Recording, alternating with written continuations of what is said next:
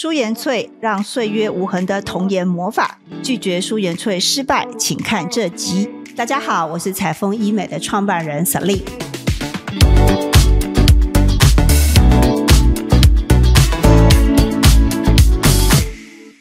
欢迎我们今天邀请的中山医学大学附设医院以及林心医院的皮肤科主治医师郑仁荣郑医师来到我们的节目。哎，司令好，各位听众好，我是皮肤科郑仁荣医师。郑医师啊，之前有很多大陆的明星啊，都来台湾要来打童颜针。前一阵子啊，我跟朋友去吃饭，你知道吗？我的朋友居然点了一大盘的猪皮。我问他为什么要吃猪皮呢？他说吃猪皮啊，可以长胶原蛋白。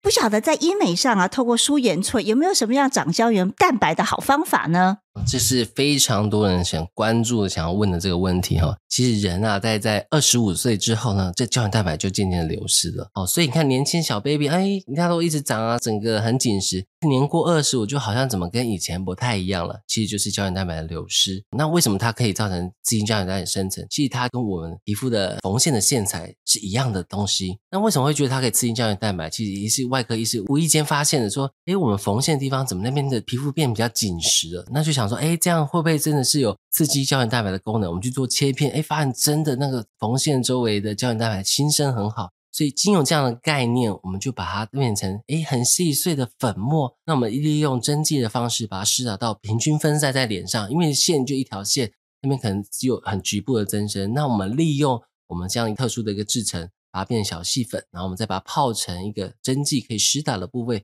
施打到我们想要增生的部位，去刺激我们的胶原蛋白形成。所以这就是为什么我们的童颜针可以让你开始准备要逆龄的一个一个效果了。哇，原来皮肤的缝线可以刺激胶原蛋白增生哦。那我们在这样的一个舒颜萃的治疗方法，有没有哪一些失败的原因，或者是该如何来预防呢？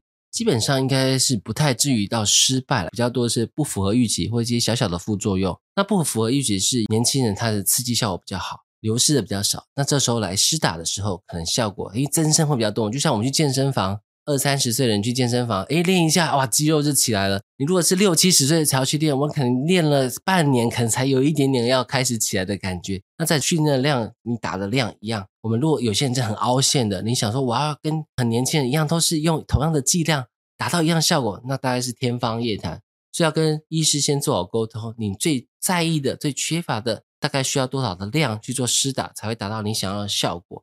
自带就是比较可以符合你自己的期待。那副作用的部分基本上就是比较轻微，像刚开始就是轻微的水肿啊，因为我们会开始吸收之后，它会消肿。而刚开始前几天会肿肿的。有些人哇，真的你的工厂太好了，增生太多，形成一些硬块结节。但这硬块结节其实随时间会慢慢的改善。它只要是在正确的施打方式，即便产生结节，外观上基本是看不太出来，那也都没关系。美丽是一个个性的美，是一个拥有自信的美。如此的美会为你自己跟别人带来喜乐。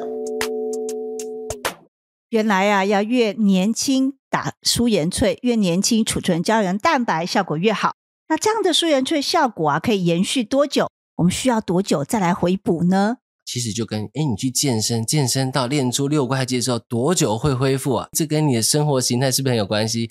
年纪很有关系吗？所以要回归到一个是体质本身是不是年轻呢，还是年纪比较大啦？因为二十五到四十五这是相对是最好的年纪，不是说其他的年纪不行，只是说最好就是从这时候可以开始刺激，开始重新让你的工厂持续运作。那在施打后的生活习惯或饮食也是很重要的哦，因为生活习惯不好，那当然流失的胶原蛋白是动态的哦。你如果生活一直抽烟啊、晚睡，那你就算刺激再多出来，流失比人家快，当然要回补的时间就多。那一般来说呢？施打完舒颜萃，大概是一个月左右开始会新生那胶原蛋白产生。那最明显可以到三到六个月。那通常有研究是可以维持到两年以上哦。所以基本上大概还是要适时的做回补。那还是看你流失的量，还是你想要达到的一个效果。那有些人说我已经很好了，再打有没有什么好处？诶有。有些人呢定期在施打的时候可以维持你皮肤的弹性，但是也是要注意，也不要过度施打，就变成长太多，那也是一个到符合你预期的一个效果。如果你喜欢我的节目，欢迎你把这样节目的讯息跟你周遭的好朋友、好姐妹来分享，让更多人来了解美丽真的值得期待。